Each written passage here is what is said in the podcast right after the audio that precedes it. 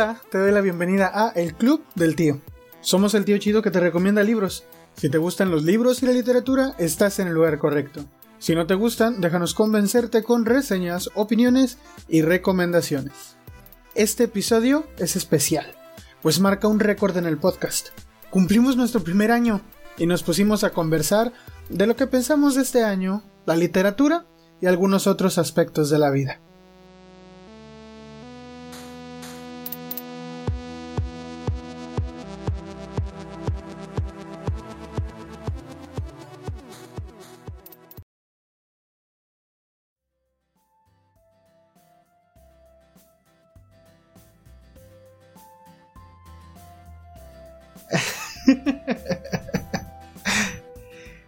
Hola, bienvenidos. Te saludo, los saludamos, nos saludamos a donde sea y donde quiera y cuando quiera que nos estén escuchando, aunque preferiblemente eh, ojalá y esto sea el día 12 de agosto del 2021 cuando nos estás escuchando, porque este es un episodio que quizás sea muy corto, pero que estamos queriéndolo hacer porque Resulta que este podcast cumplió un año el día de hoy.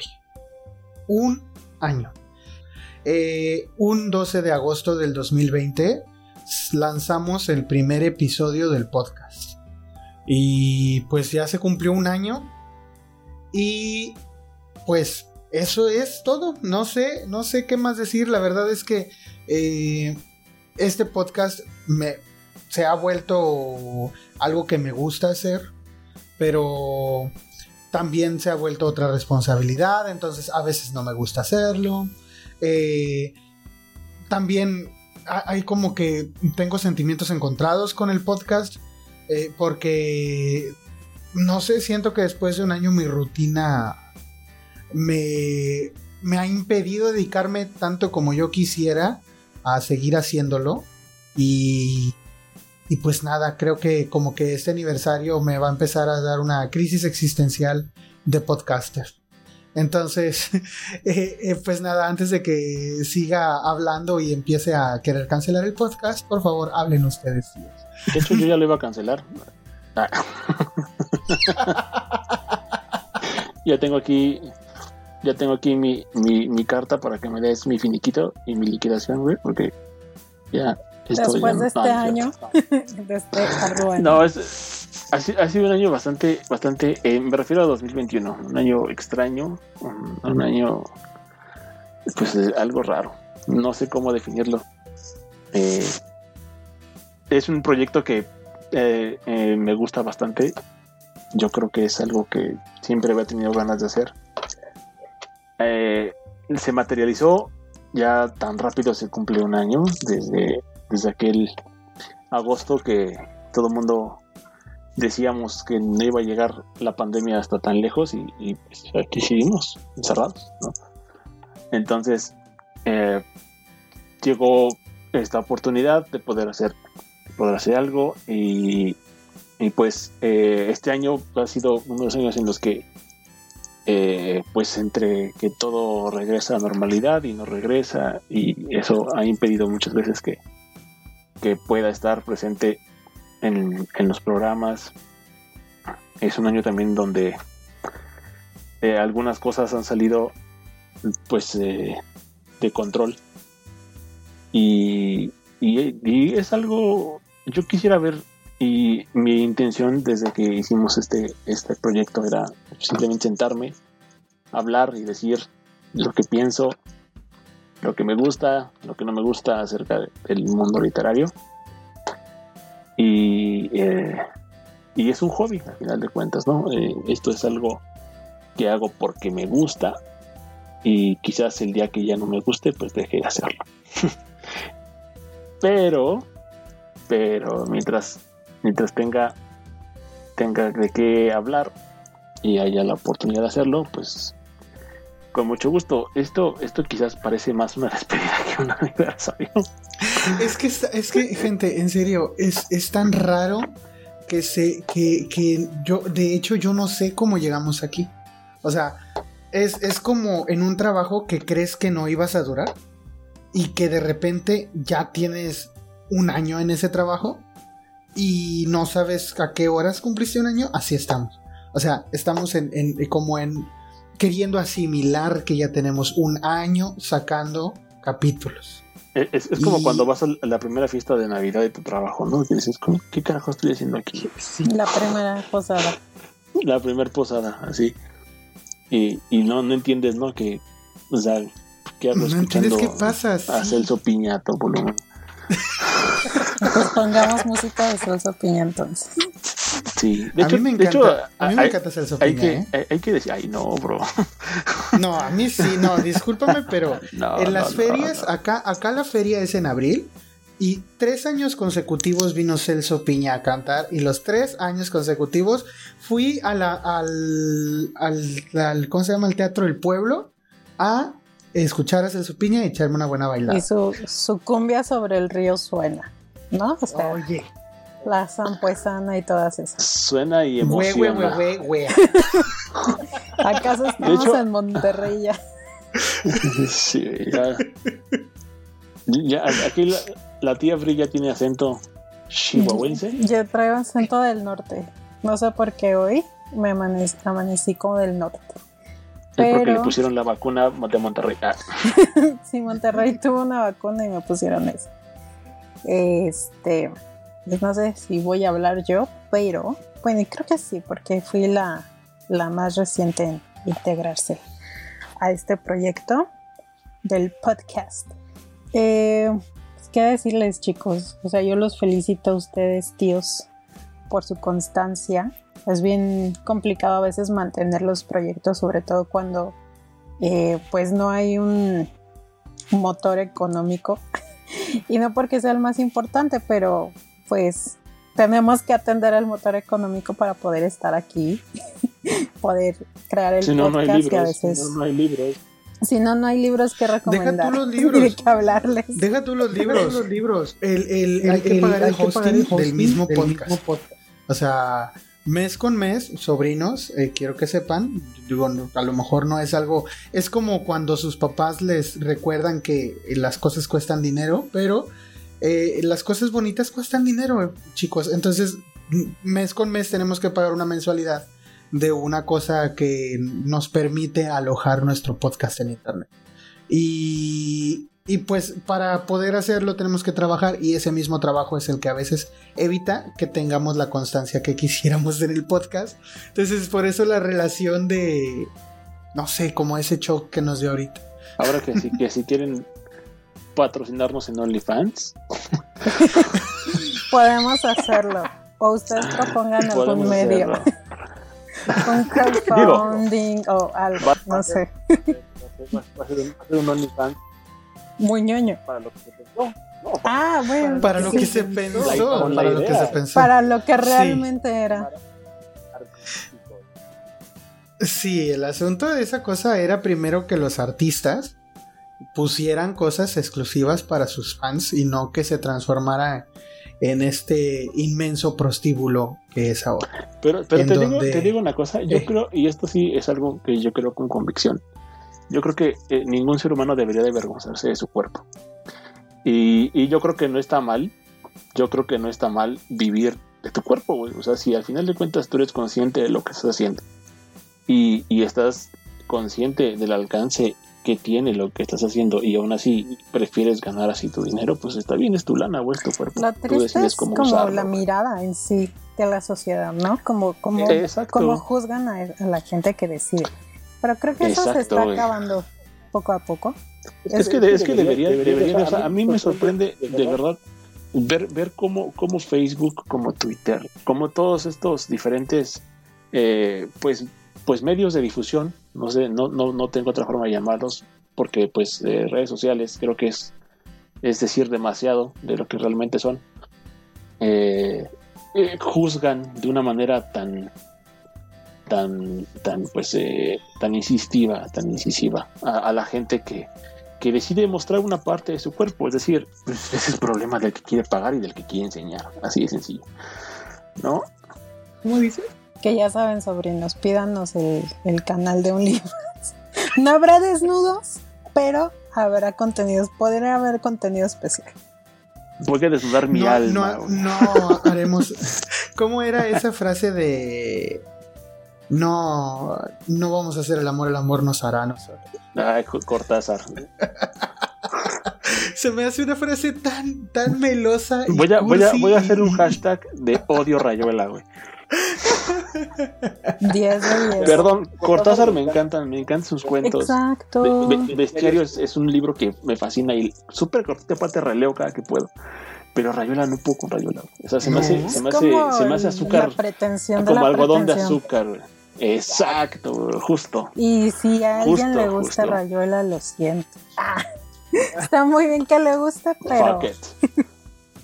Es más, yo creo que, yo creo que, yo creo que, sí, exacto. La verdad es que yo creo que Rayuela va a ser y será, y por lo que me quede de vida, un ausente en mi biblioteca. No, lo tuve, lo leí y lo, lo vendí, ¿por qué no? Y tuve la, la edición de la Real Academia, entonces no me costó trabajo venderla. Pero Sí, no. la verdad es que no, o sea, no, no, no me gusta, no me gusta su, su novela. Creo, creo que es eh, como estar comiendo algodón de azúcar, así de empalagosa está. Eh, el hecho de, de que haya inventado todo un idioma para hablarse de amor, se me hace súper meloso, güey. No sé, es algo. y, y es fíjate una que yo, yo lo, lo primero, la Exacto. verdad. yo, lo, yo lo primero que leí de Cortázar fueron sus cuentos y quedé maravillado. O sea, yo, yo estoy enamorado del Cortázar cuentista. O sea, me y, también hay que también hay que decir que a, a pesar de que a lo mejor los sobrinos no te conocen este tan tan en persona o tan tú eres una persona que en realidad a veces es muy cursi soy, soy un romántico, eso tengo que decirlo Sí, abiertamente. Soy un romántico, no, pero, pero me gusta como bolero. romantizar. Eh, así, por favor, pon a los tres haces de fondo ahorita. Eh, me gusta, me, me- gusta como tener, como tener esta, esta, esta aura eh, teatral acerca de todo. Pero, pero hay cosas que siento que, o sea, no, no- que no se, no se piense que romanti- rom- ser romanticista es alguien que le gusta, tiene un altar de Jane Austen en su... eh, Ay, en su- no, nada que ver no, pero, o sea, de alguna manera yo creo que cualquier persona que nos guste eh, la novela, la novela del siglo XIX para atrás, somos unos románticos empedernidos. Porque así es como se escribía. Ese es el lenguaje que se utiliza, esa es la pasión con la que se ponen las palabras, es, es un amor por el lenguaje. Y, y de, cierta manera eso no lo puedes separar de tu vida. ¿no? Una vez que entras en ese mundo y que te, y que te sumerges en novelas góticas, eh, eh, en toda esta eh, adorno y, y incluso hasta pretensión, por qué no decirlo, del lenguaje. O sea, una vez que lees a Poe, y de hecho hace poquito eh, le- les comentaba sobre una traducción de nórdica que a mí me decepcionó muchísimo de, Poe, ¿no? Poe, Poe es el lenguaje, o sea, eh, eh, más allá de que es un excelente cuentista y de que las cosas que hace eh, tienen una, una, un algo que contar, hablando específicamente de, sus, de sus poemas y también sus cuentos, pero más en el tema de, su poesía, el lenguaje es vital, o sea, es vital para que transmita el aura de lo que quiere, ese, ese tema barroco que, te, que te mete en el carácter, en el, en el, en el, en el personaje, y a final de cuentas, si esto no, no sucede en la traducción, pues se pierde toda esa magia que tiene, que tiene. Entonces, de alguna manera, eh, podría declararme yo un, cursi en el sentido del lenguaje. Sí, me encanta, me encanta eh, romantizar las cosas y ser un, eh, un, un loco del lenguaje, porque no, no, hay, no hay otra forma de, de expresarme mejor. Sí, la neta. ¿no? Y por eso es que odio todo el tema de las novelas juveniles y la forma y soy soy súper picky en, la forma en la que la gente habla y, y se expresa en los libros entonces digo esto es algo personal no cada quien sus gustos y, y yo no estoy en contra de nadie a menos de que eh, que en contra de mí. Sí. y saben qué es lo que me gusta del, del podcast que a mí me ha permitido escuchar de, de ustedes dos. Digo obviamente pues primero de, de ti brother pero también este de la tía Bri ya he aprendido bastante. Eh, y me permite siempre tener la perspectiva de personas que igual y no piensan como yo. Porque, porque no, no pensamos igual en todo.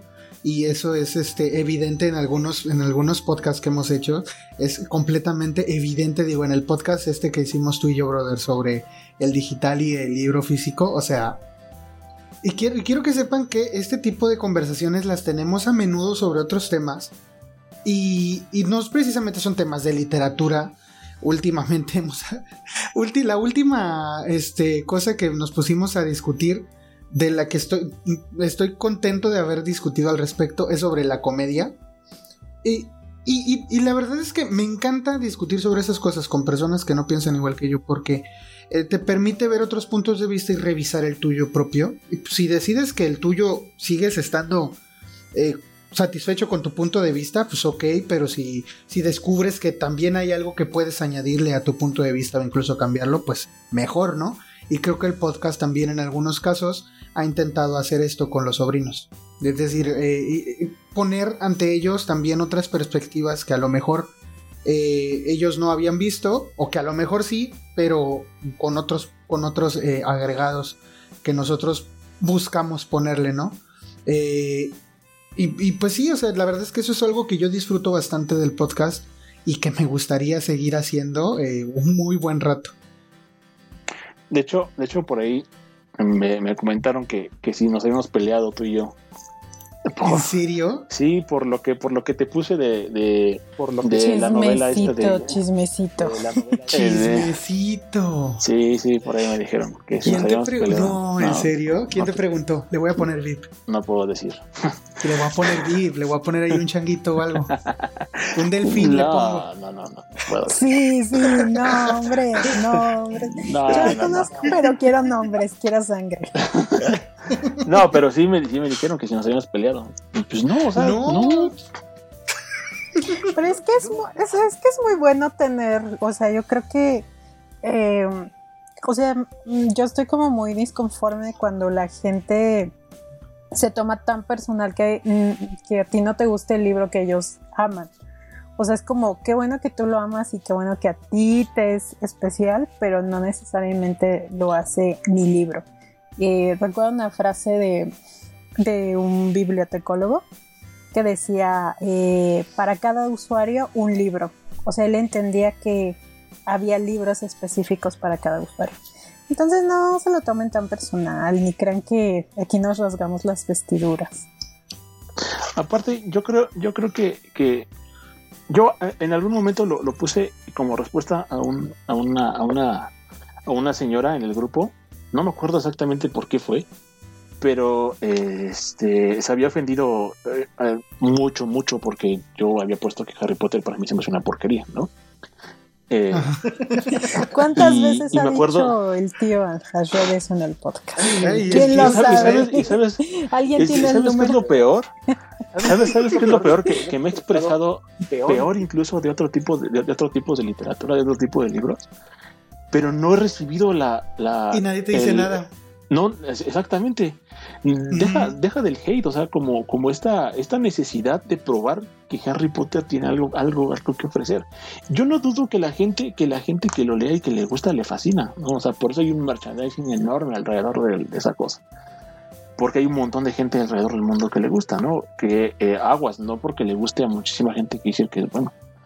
Pero bueno, eh, nunca, nunca he recibido de otro tipo de cosas y que me he expresado incluso peor.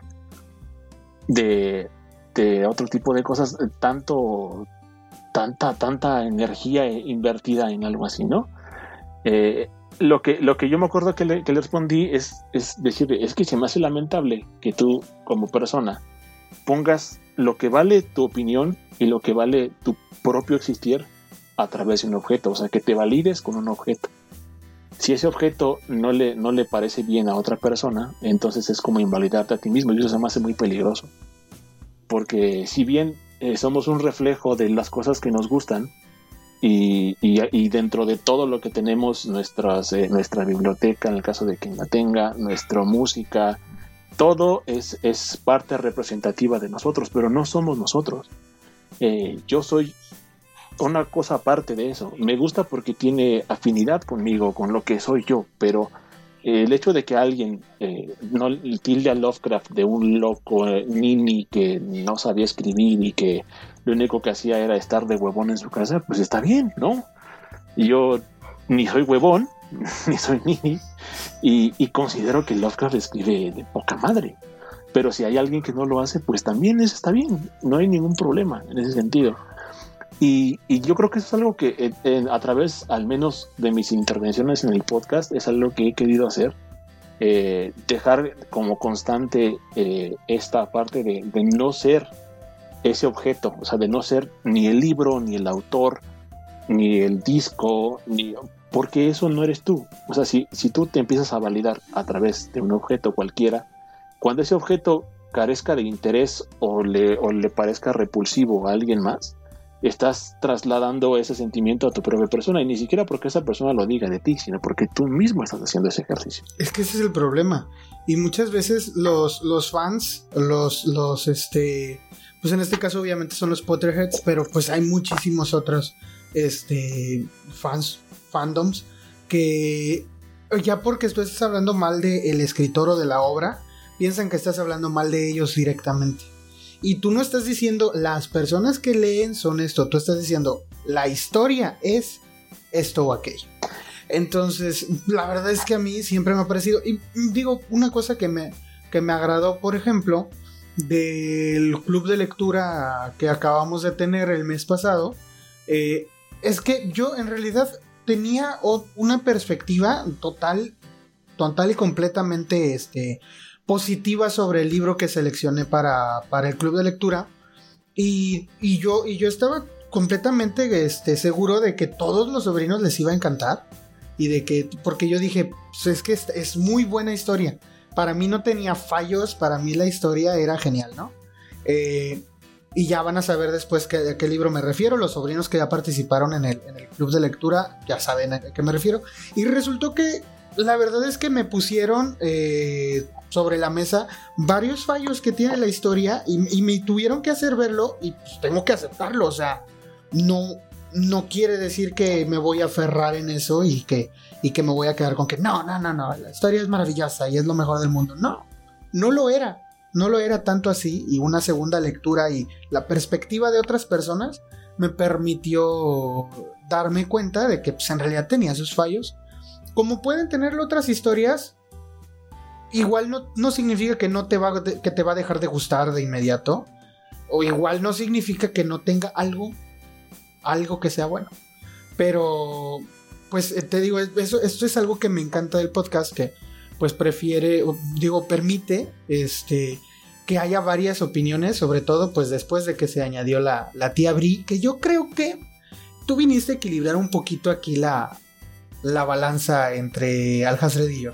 Porque en, serio, a veces... Y, al principio yo tenía miedo porque dije van a ser dos contra mí. y sí, pero no, lo sabes aún, ¿no? pero, todavía no me la, no, dejan saber. No, yo siento que eres muy este razonable y sensata y la verdad me agrada mucho tu actitud porque a veces tú ves el, el, problema desde, dos, desde los dos puntos de vista y dices, ok, eh, no estás expresando esto como es, este, y, nos ayudas igual a llegar a nosotros a cierta, este, por lo menos a concluir un problema, una discusión a la que pues a lo mejor ya no llegábamos al punto. Entonces, la verdad es que por eso agradezco mucho que te hayas unido. Y esto se llama, este, ¿cómo? Y este, casos de la vida real de un podcast. el podcast. Este, ahí déjenos saber si quieren saber cuáles son esos conflictos que se han vivido en el podcast. Esos conflictos. podría, podría ser un capítulo también. Pero bueno, yo creo que o sea, me gusta mucho esta parte que estás comentando, Isaac, eh, la importancia de tener varias perspectivas referente a una, una lectura, ¿no? Eh, en el caso de, del club de lectura, por ejemplo, este, mi tío Al-Hajred y yo no participamos, declinamos porque ahí sí sentíamos que no era como algo tan, tan nuestro que nos llamara la atención eh, el libro e incluso le dimos como esos puntos a, Isaac, pero nos abstuvimos de la discusión ya más fuerte, ¿no? Y ya la tuvo él en el club de lectura. Y creo que estos ejercicios son a veces muy importantes, ¿no? Este, porque te permiten, te permiten ver eh, ese texto de una manera un poquito más crítica y te complementan tu propia visión, ¿no? Desde los saberes que cada lector tiene y sus propias habilidades lectoras y sus experiencias. Que eh, para mí, eh, yo, yo les agradezco a los tíos que me hayan invitado, al tío Hashred que me, que me invitó, eh, porque también para mí era un sueño poco compartir como mi visión sobre la lectura. Yo soy muy ñoña, me gustan mucho las bibliotecas, los libros, las librerías y el poder compartirles un poco de eso a los tíos y a ustedes, este, pues es muy importante para mí, pero yo siempre desde esa perspectiva lo que decimos aquí no es verdad, solo es una opinión, que, eso es algo que, que, sí, que creo que todos tenemos muy en claro en este podcast. Bueno, excepto, excepto cuando hablamos de los, excepto cuando hablamos de los libros de Coelho. Ahí sí estamos diciendo la absoluta verdad. No, yo no digo eso, pero no, no es cierto, los no es tíos sí. No, la verdad, yo, creo, yo creo, yo creo honestamente que, que hay, hay cosas y hay personas que no deberían que no deberían haber nacido. Eh, porque la verdad es que eh, eh, el, señor no hace más que embaucar a la gente. te, van a, te van a acusar los pro vida. Me vale gorro, los pro vida y se Los pro vida van a venir por nosotros. Pues mira, por mí yo los hubiera abortado pues si hubiera podido. Que se vaya. La neta. Yo, yo no estoy yo no estoy en contra yo no estoy yo no aquí quiero decir algo es, es importante saber que, cuando defiendes un punto, o sea, en el caso, por ejemplo, del tema de los Provida, ellos están defendiendo las cosas eh, desde una perspectiva muy, muy tergiversada, es decir, son, tienen un, discurso bien pretencioso para, para, hacer valer su punto de vista y eso a mí se me hace muy detestable. O sea, es lo mismo que... Falaz, y falaz, exactamente. y es lo mismo que hace Coelho con sus libros, ¿no? Entonces, tomando esta analogía de justo que sale así como de repente del tema de los Provida, para mí Coelho es como ellos. ¿no? que tienen un discurso construido, que tienen un discurso basado en, ciertas creencias arraigadas y que, y que, hacen uso justamente de la ingenuidad de la, de, la, gente, de todos nosotros, para hacer valer un punto de vista que está mal. Eh, yo, yo no estoy a favor de que haya eh, una indiscriminada eh, libertad y deslinde de responsabilidades, ¿no? Sin embargo, hay que reconocer que hay muchas, que hay muchas cosas, hay muchos eh, espacios grises en ese yo sí quiero y en ese no quiero.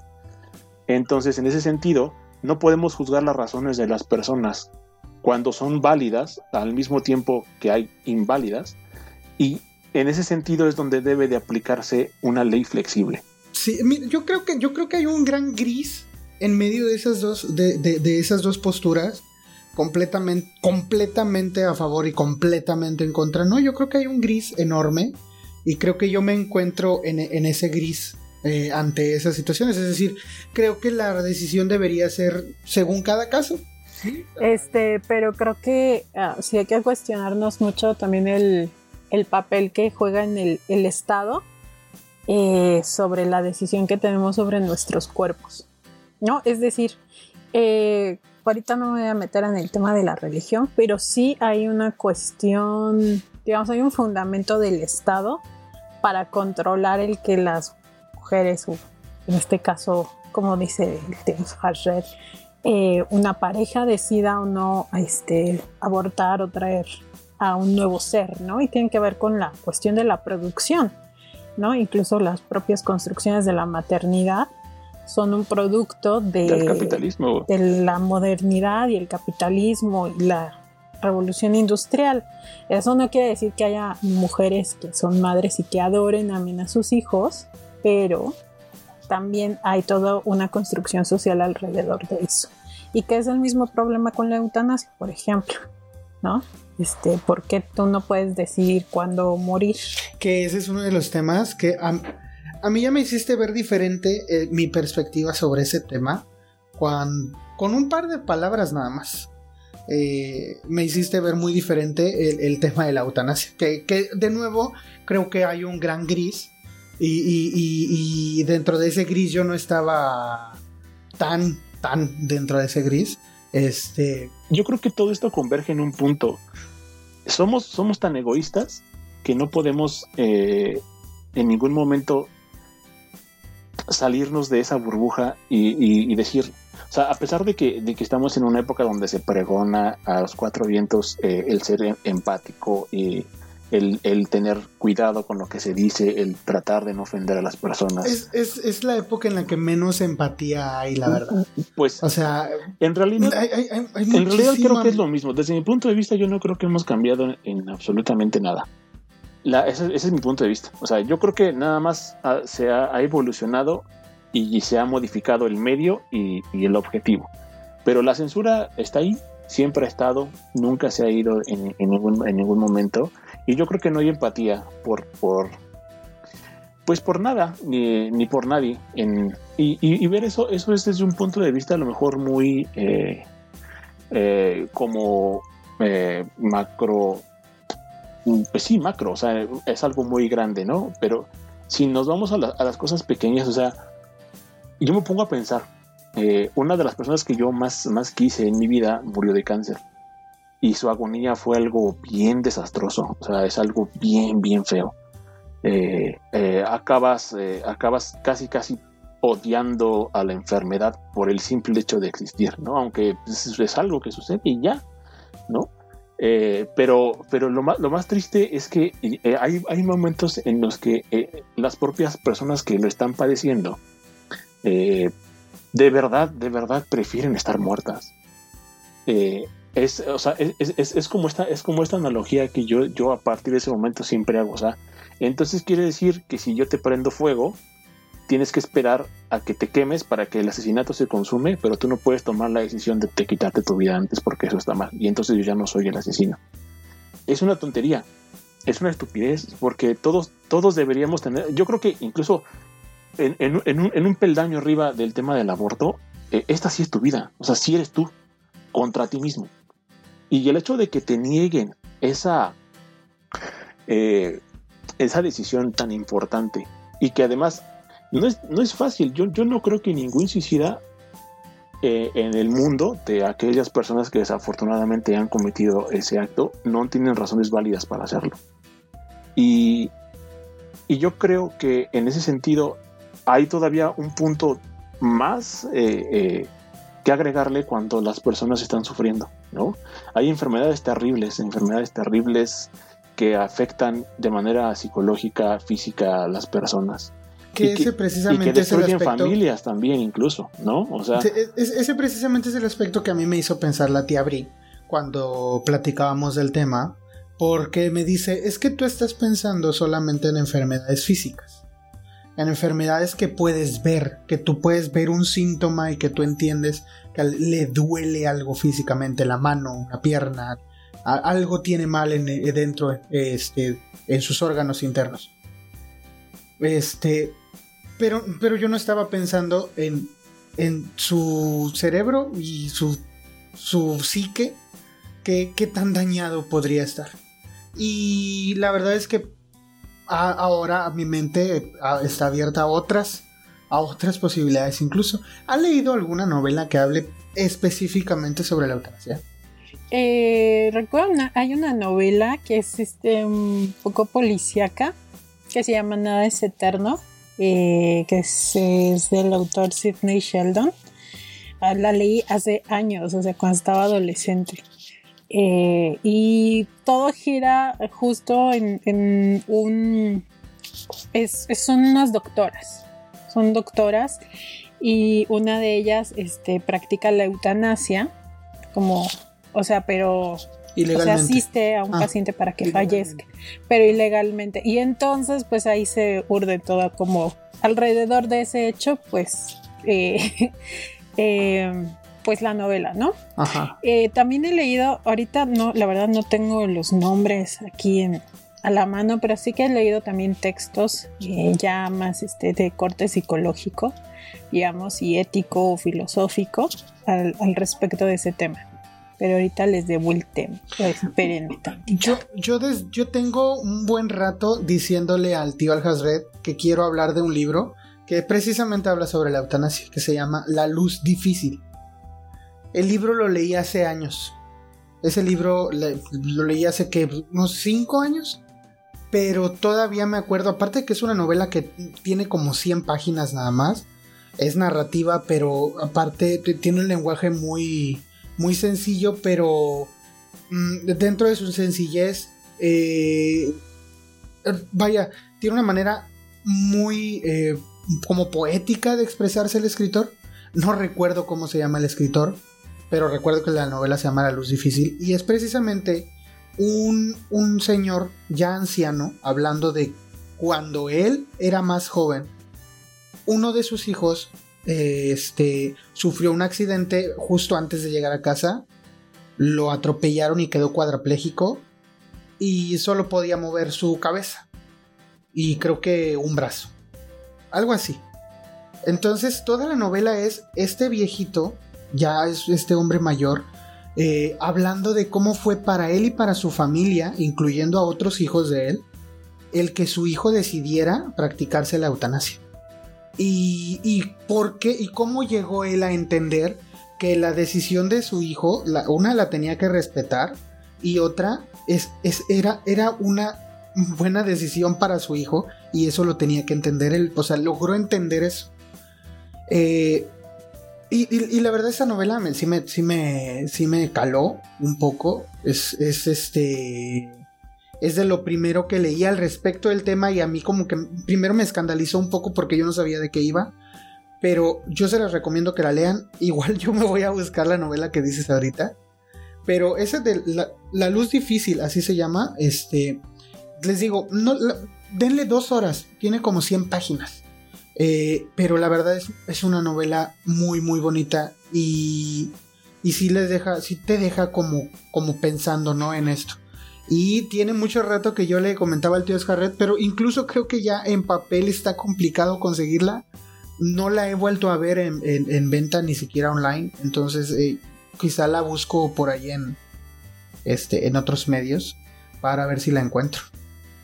Igual este a mí me recordó mucho una película que protagoniza Javier Bardem, que se llama Mar Adentro. Y es justo de un hombre que siendo, estando en su juventud, eh, tiene un accidente en el mar y queda también cuadraplégico. Entonces eh, se trata como toda la cuestión de que él quiere ya morir, pero no le, o sea, incluso pide legalmente que le practiquen la eutanasia y la niegan. Entonces, eh, como aparte él es incapaz, porque pensamos que pues una persona que se suicida pero que no tiene este problema, pues lo puede hacer por su propia cuenta, ¿no? Pero él no tiene, no tiene eh, los medios. Entonces, entonces lo que lo que él hace es este pedirle a distintas personas que cometan como una parte del, como del suicidio es decir, que una prepare la jeringa con lo que, le van a inyectar, que otro se lo ponga, o sea, para que como que no los culpen como tal de asesinato, ¿no? Que no caiga sobre una persona la responsabilidad. Entonces esa película está muy intensa y, y sí, nos, nos pone en debate como esta cuestión eh, de hasta dónde pues alguien tiene el derecho de decidir si quiere seguir viviendo esa vida. Sí, claro. ¿no? Porque nosotros podemos decir, pues es que hay cosas por las que se puede seguir viviendo, pero si esa persona no lo ve, no lo siente, ya no está este, disfrutando de esa vida que tenga, pues... De hecho, yo quisiera... No he leído el libro, lo quiero conseguir desde hace ya ratondo atrás de él. Se llama Jimmy Thomas Fusil. Eh, el autor me creo que se llama Trumbo. Dalton Trumbo, me parece que es el, autor de, la novela. Y yo eh, conocí a este libro por un video de Metallica, de, se llama One, la, canción, y compró los derechos de la película, de la adaptación del libro. Es, la historia de, un, de, un, veterano de guerra o de una persona que quedó eh, sin extremidades por una granada. Le explota una granada, no tiene piernas, no tiene brazos y no tiene la mandíbula inferior Entonces, este, aprende a comunicarse por medio de código Morse con una de las enfermeras. Y una de las, de, las, eh, eh, de las escenas más desgarradoras que, he visto al respecto es la escena final, donde se va, se va el, eh, el encuadre se va a negros, o sea, se hace un fade out. Y, y está pidiendo ayuda con un SOS porque quiere que lo maten, ¿no? Él, está pidiendo que lo maten porque ya no puede más, o sea, ya no puede, ya no puede más con su vida, no tiene, él no puede, como dicen, es una persona que no tiene los medios para suicidarse, no puede ser un suicida, pero su vida es un infierno. Entonces, eh, es ahí donde, donde tenemos que, que preguntarnos si, si nosotros estamos siendo de verdad esa sociedad que pretendemos mostrar que somos, tolerante y, y, pues eh, de alguna manera inclusiva. La verdad es que no lo somos, o sea, y en ese sentido yo creo que es, bien, es, es, un área gris muy complicada. Es un área gris muy, eh, es decir, tomar la decisión de dejar morir a alguien seguro va a ser difícil. Pero si nos ponemos a pensar en todas las cosas que hacemos como humanidad, eh, en todo lo que hacemos en nuestro día a día, hay mucha gente que sufre y que pierde la vida todos los días por cosas que consideramos naturales, ¿no?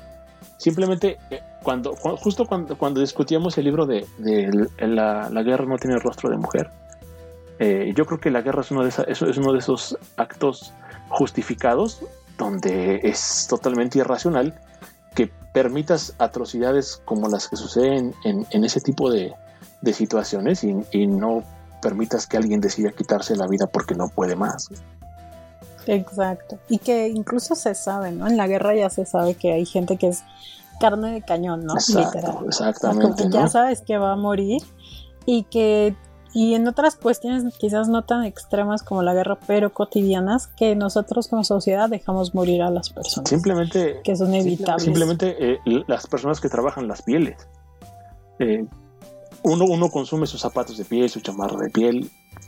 Y, aparte de que es una industria que contamina en exceso eh, todo, todo el agua, la tierra, es decir, es, un, es, es un proceso que de verdad es muy, muy, muy dañino. Eh, los químicos que utilizan para curtir las pieles son extremadamente tóxicos. Y mucha gente muere, muere, quedan ciegos, quedan lisiados. Pero decidimos hacer ojos ciegos y pues si se muere, pues eh, murió por su arte, ¿no? Entonces, eso es hipocresía, esto es hipocresía en su, en su máxima expresión, ¿no? Sí, yo creo que ya, ya me estoy metiendo en profundidades, pero o sea, a mí me gusta mucho este planteamiento que hace Foucault en, algún momento donde dice, en realidad vivimos en una sociedad donde somos opresores, pero también oprimidos, ¿no?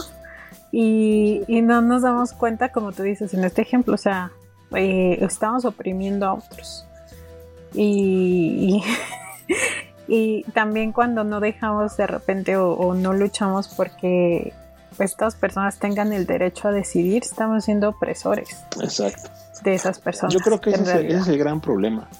Que, que, para cambiar toda la mentalidad desde el punto de vista machista, desde el punto de vista eh, opresor, desde el punto de vista de desigualdad, tendríamos que meternos en materia de las comodidades de las personas.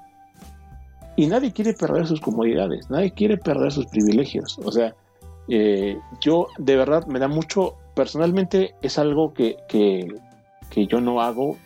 A veces esto eh, puede, puede tildarse como si lo hiciera porque soy mamón. Probablemente lo sea, no lo sé. Pero honestamente yo, yo no, no me cabe en la cabeza escuchar a gente con un montón de privilegios hablar acerca de la pobreza, ¿no? me molesta muchísimo cuando escucho a las personas decir, es que los pobres son pobres porque quieren, es que eh, el, hacer, el hacer las cosas y echarle ganas es el camino para el éxito, ¿no?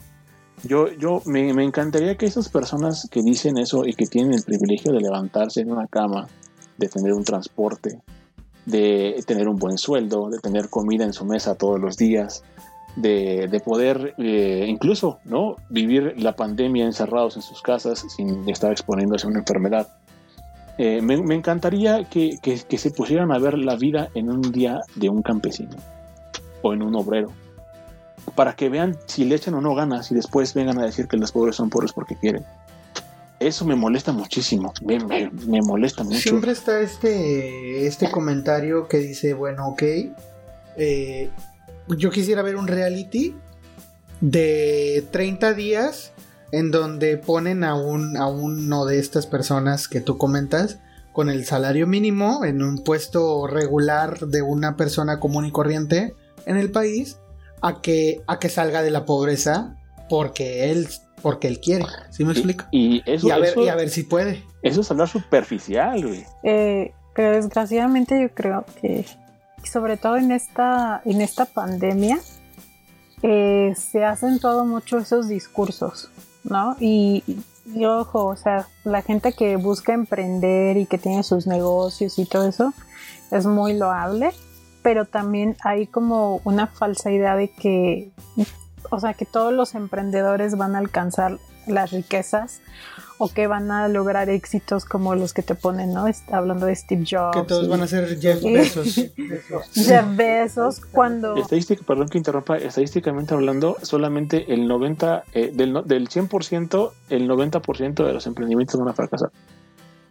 Así, así de cruel es la situación, ¿no? Pero justo ese es el tema con Paulo Coelho. Pero bueno, perdón, Paulo Coelho, no Sí, ¿ven cómo, cómo, se cerró el círculo? Sí. Pero sí, o sea, realmente eh, también entender em, que esta idea del emprendedurismo se ha, se ha incrementado debido a las faltas de trabajo y cómo está cambiando el sistema capitalista.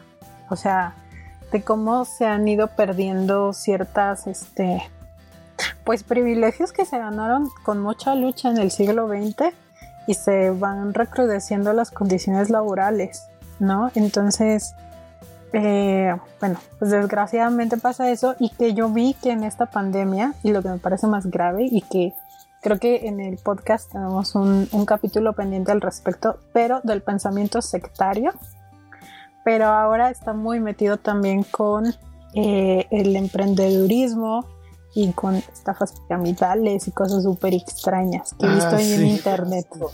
Cuídense, cuídense sobrinos de eso. Justo, justo, justo ese, ese, es el tema, ese es el tema que tengo con los libros de autoayuda y todos estos libros de Hazte Millonario y etcétera, etcétera, porque hacen algo bien cruel. Eh, te dicen, si esto, si esto que yo te estoy vendiendo, que tú estás pagando, no te funciona es porque tú eres un estúpido porque le dicen a la gente, es que todo depende del, empeño que le pongas, todo depende de ti, güey. Y si esto falla, es porque no le pusiste. Esto, esto, viene, esto, esto es un aprendizaje de muchos años de la gente que se dedica a ese tipo de estafas. Y viene desde la ideología de los cultos, de cómo, de cómo le lavan a la gente la cabeza y te meten ideas en, tu, en tu psique sobre, sobre lo que es ser un ganador, sobre lo que es ser un perdedor, el crear enemigos y todo esto, por ejemplo, hay un libro fantástico que, incluso ha hecho eh, eh, que, se, que por esta misma situación se le censure en muchos lugares y eso es 1984 de George Orwell, donde nos enseñan esta, esta cultura del odio, cómo la pueden aplicar para, para ser justamente sectarios y decir, tienes que pensar así, tienes que hacer así y si no lo eres, eres un, eres un, eres un marginado, ¿no? A mí en particular, hay una, hay una canción de Radiohead que es mi banda favorita que me encanta y que se llama Nude. Y eh, la, frase final es You're going to hell eh, because of what your dirty mind's thinking. Eh, quiere decir, bueno, se traduce como te vas al infierno por lo que tu mente está pensando, ¿no?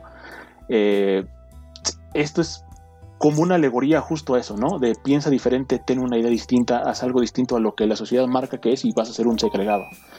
Y eso es evidentemente lo que, lo que busca este tipo de, gente, mantenerte siempre atrapado en una idea falsa de, que la culpa es tuya, porque tú no sales adelante porque tú no quieres, porque no haces las cosas, porque no te levantas a las 6 de la mañana, cuando no se ponen a pensar que eh, Jeff Bezos se levanta con 700 millones de dólares en sus bolsas todos los días y no tiene y que de preocuparse personas trabajando por él. y de personal No, o sea, trabajando por él, ¿no? O sea, eh, y, y, y que, y que él exactamente, o sea, eh, te, te venden esto es, es- esto es una forma de romantizar las cosas de manera negativa, ¿no? Eh, y esto justamente, toda esta literatura basura que hay allá afuera en función de esta idea, eso es lo que busca la perpetración del mito de la meritocracia, de eso que tú haces y lo que debes trabajar por ello.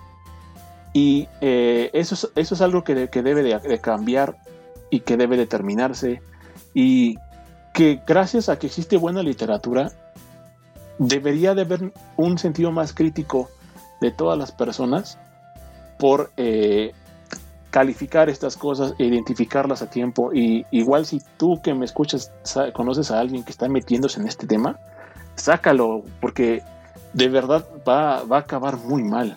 Eh, incluso ya existe, no, ya existe en Estados Unidos una, una rama de la psicología enfocada específicamente a sacar a personas que se han, que se han salido de los cultos. Es súper complicado que una persona se quite la programación que le han hecho. Y de repente se inventan palabras bien, bien pinches fashion, como este tipo que odio, que se llama Ponerle, Carlos ponerle Muñoz. neuro antes de cada, de cada palabra, como si fuera un este. ¿Cómo se llama? ¿Subfijo? ¿Prefijo? ¿Cómo se dice? ¿Qué prefijo? Eh, po- ponerle neuro a todo. No, eh, o, o esta, sí, no, o, o, o esta, o esta, este, es- es- esto de, de, es que, es que tu ancho de banda de inteligencia.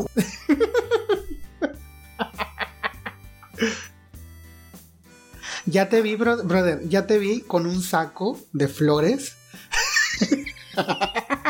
no, de flores púrpuras y, y este. Y, Mira, y- prefiero, prefiero vender droga y que me maten a balazos en un agarrón con los zetas, güey, a, a vivir de, de los cultos, neta, o sea, se me hace algo Sí. detestable, así, total, al, al menos la gente que se droga se droga porque quiere, güey, o sea, eh, Aquí no apoyamos al narco, pero pues lo preferimos a los cultos. es más, pre- sí, prefiero, también creo. prefiero, prefiero vivir de, de vender los PDFs de Fernanda Melchor.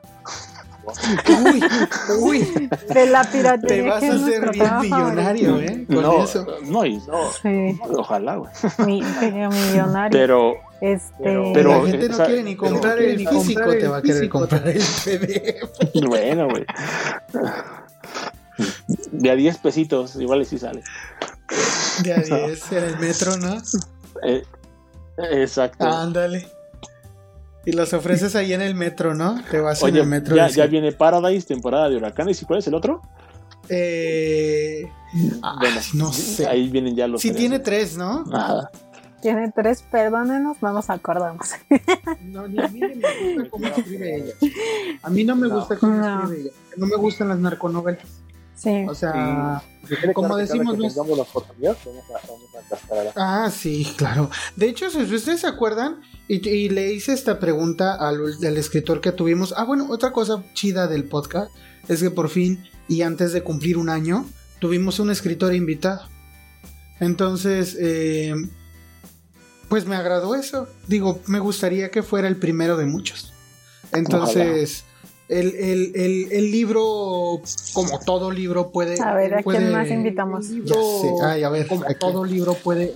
puede ya sé. Ay, A. Villoro. A Yo, que- Stephen King. yo quiero, Ah, yo quiero hablar con Villoro, güey. Villoro, sí, ¿eh? Me encantaría, me encantaría hablar con ese compa, güey. Me encantaría hablar con él. Hay, hay que conseguirlo. También lo conseguimos. Ese güey es el de cultura, También. tiene que estar en este pedo. No, pero Paco, no, ese es No, Paco. no, su hermano. Ah, Paco, ya, es ya, ya, Paco. perdón, Paco. Paco. Ah, ya, ya, ya. Paco- Paco es- es- es- es- este consejo les damos. Fíjense que nos, está- nos, nos pusimos a, a abordar varios temas que pudieran resultar este En próximos capítulos, yo creo. en- en- o en una próxima cancelación, quién sabe, depende de cuánta gente nos escuche.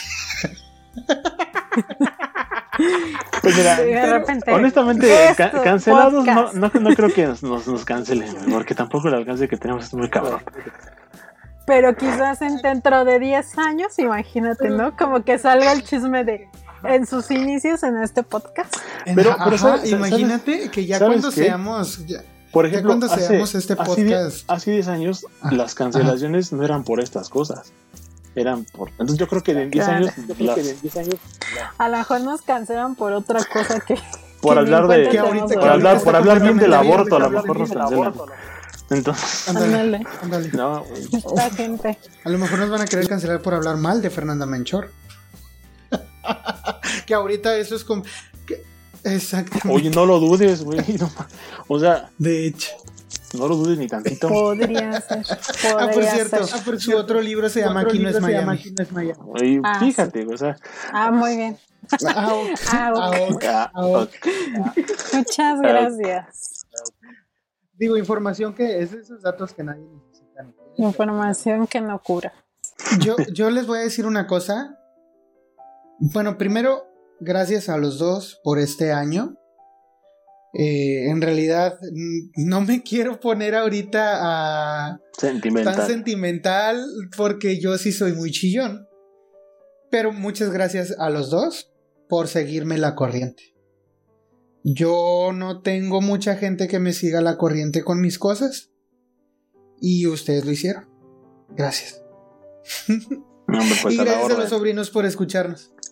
Y ya voy a terminar porque si me voy a poner. ya quiero llorar. Sí, no. Quiere llorar. No, tío. Quiere llorar. No, llora, quiere llorar. No, no, llore, tío, porque si llora, lloro. Y pues el tío Harret no, creo que llore, pero. No, yo, yo los voy a grabar y los voy a poner en YouTube. no, pues, pues, de verdad, de verdad, sobrinos, eh, muchas gracias y principalmente gracias a ustedes dos también por aguantar mi, mi, mi forma de ser, que yo sé que no es la más fácil, la verdad sé que soy un mamón, no lo voy a negar. Eh, eh, pero pero bueno, pues eh, al final de cuentas mi objetivo es lo opuesto. ¿no? O sea, no, no, no, hago, no hago mis críticas con el afán de ser una, un, mamón por ser mamón, sino porque creo que, la literatura es algo hermoso y, la difusión de la misma tiene que ser con conciencia. Entonces, eh, pues lo hago con, con, todo el cariño ¿no? del mundo. Y pues no hay otra palabra mejor que ojalá lo hubiera, pero pues gracias por escucharnos este año y esperemos que nuestra salud, nuestro dinero, nuestro trabajo, eh, nuestros privilegios nos permitan seguir haciendo este espacio. Otro, otros dos, tres, por lo menos un año. Bueno, yo con un año me conformo, con otro año me conformo. Empecemos pues de aquí a que logremos derrocar a Penguin Random House, chingues madre. objetivo puesto, ¿no? Ya. Vamos a ir haciéndolo editorial por editorial. Sí. Queremos empezar con un Moai. Moai, por favor, contáctanos. Por favor. No, eso, es en serio, Moai. Si alguien sabe, sí, sí, Yo, yo creo que Internet hará en su momento su magia y podremos dar. Este, pero nada, yo también agradecerles a, ustedes, tíos, que, me hayan invitado, me dejen también compartir. Yo también soy una persona medio mamona, o muy mamona. Este, no tanto como el tío El Red, pero también, también lo soy. No niego la cruz de mi parroquia. Y ha sido muy, muy bonito encontrar este espacio eh, de conversación. Y pues nada, ojalá que algunas de las tonterías que yo he dicho, pues les hayan gustado, les hayan servido para algo y esperamos tener más capitulitos hermosos para compartir con los sobrinos. bueno, sobrinos, pues nos despedimos esperando empezar otro año después. No sé. Nos despedimos, sobrinos. Hasta luego, a donde sea y cuando sea que nos escuchen. Bye. Bye. Duerman bonito. Fernanda mucho.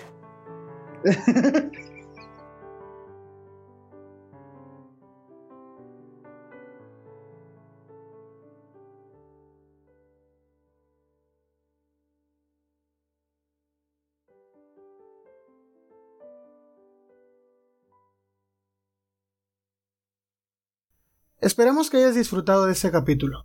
Te recomiendo suscribirte para escuchar todos nuestros episodios futuros.